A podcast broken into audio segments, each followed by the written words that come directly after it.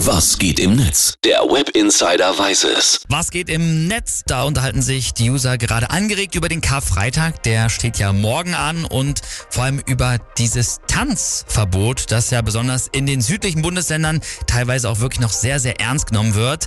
Und der User Carla, Carlo Masala, der freut sich erst einmal über diese gesamte Diskussion und schreibt, ach, die Welt ist doch wieder ein Stück besser geworden. Endlich ist das Tanzverbot am Karfreitag wieder der gefühlte Aufreger des Jahres. In den letzten Jahren konnte man das ja mit Corona und Krieg nicht behaupten.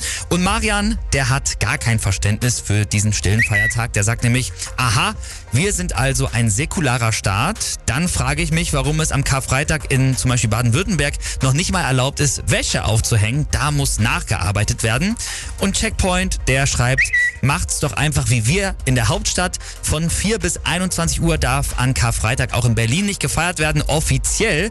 Doch die Hauptstadt drückt zwei Augen zu beim Tanzverbot, denn wer für die Kontrollen und Zuständigkeiten äh, wer für die, für die Kontrollen zuständig sein soll, das ist nicht klar, denn weder Polizei noch Ordnungsamt fühlen sich nicht zuständig, also ab ins Berghain.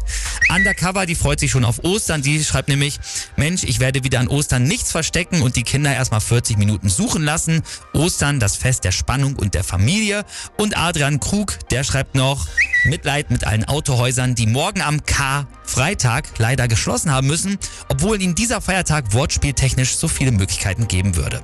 Jo, das waren die besten Tweets zum Thema Karfreitag. Ich hoffe, ihr macht euch jetzt erstmal noch einen schönen grünen Donnerstag und habt dann morgen auch hoffentlich frei.